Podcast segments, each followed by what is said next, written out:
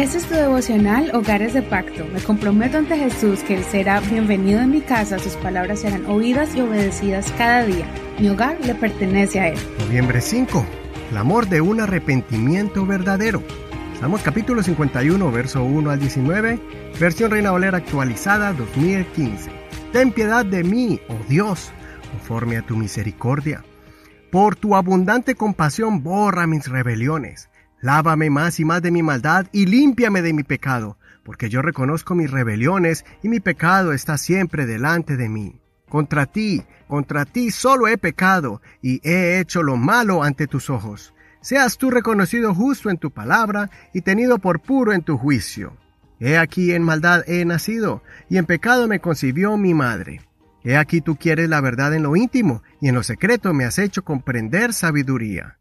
Quita mi pecado con hisopo y seré limpio. Lávame y seré más blanco que la nieve. Hazme oír gozo y alegría, y se regocijarán estos huesos que has quebrantado. Esconde tu rostro de mis pecados y borra todas mis maldades. Crea en mí, oh Dios, un corazón puro y renueva un espíritu firme dentro de mí. No me eches de tu presencia ni quites de mí tu santo espíritu. Devuélveme el gozo de tu salvación y un espíritu generoso me sustente. Entonces enseñaré a los transgresores tus caminos y los pecadores se convertirán a ti.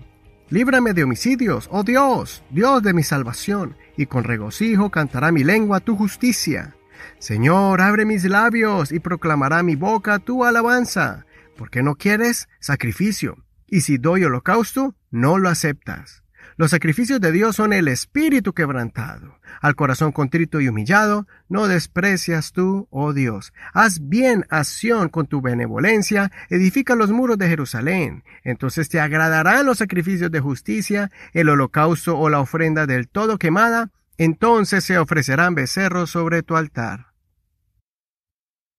En este salmo podemos ver la actitud correcta cuando uno está arrepentido. Muchas veces reconocemos nuestra falta, pero buscamos inmediatamente a quién culpar. En este caso miramos a David asumiendo toda responsabilidad por sus actos. Esa es una señal de un arrepentimiento genuino.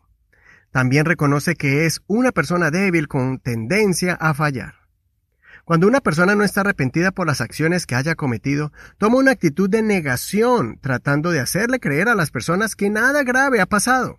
El victimario minimiza el daño y quiere convencer a todos que es una exageración cuando es expuesto el daño que ha cometido, cuando ha pecado delante de Dios, y no reconoce el daño que le ha hecho a las personas que están a su alrededor, directamente a la víctima e indirectamente a los que le rodean, a su prójimo. En cambio, David aceptó lo que hizo y estaba dispuesto a aceptar la corrección y el juicio de Dios. Tanto es el dolor que sintió David por las consecuencias de su falta, que sentía que su alma desfallecía. No era feliz y no podía disfrutar la vida. Ese es uno de los efectos del pecado. David le rogó al Señor que quisiera volver a experimentar esa alegría que se siente cuando uno tiene la conciencia limpia y volver a sentir esa libertad que uno disfruta cuando está en buenos términos con el Señor. David tenía una relación muy bonita con el Señor, pero ese día David sabía que se había alejado de Dios.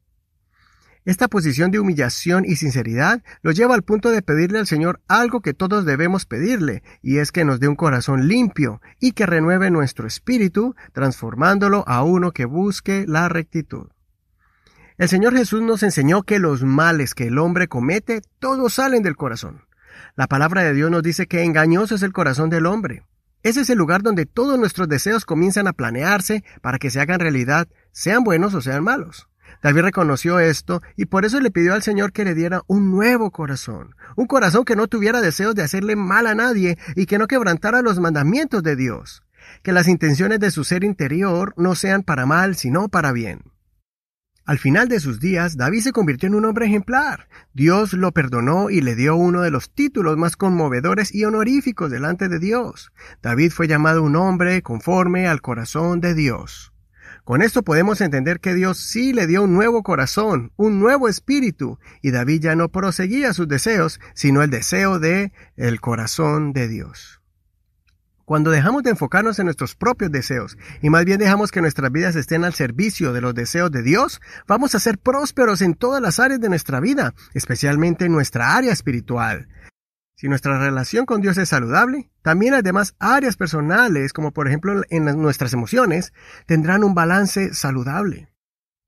Espero que este salmo nos inspire a vivir vidas sinceras, transparentes y honestas delante del Señor.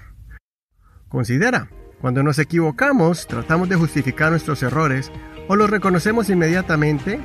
Cuando cometes un error moral en contra de los mandamientos de Dios, tiendes a alejarte del Señor o corres a su presencia a pedirle perdón. Soy tu amigo y hermano Eduardo Rodríguez. El Señor Jesús escuche tu oración sincera y humilde. Te recomiendo que escuches y aprendas la canción inspirada en el Salmo 51 titulada Crea en mí, del autor Coalo Zamorano, de la producción Confesiones de un Corazón Agradecido.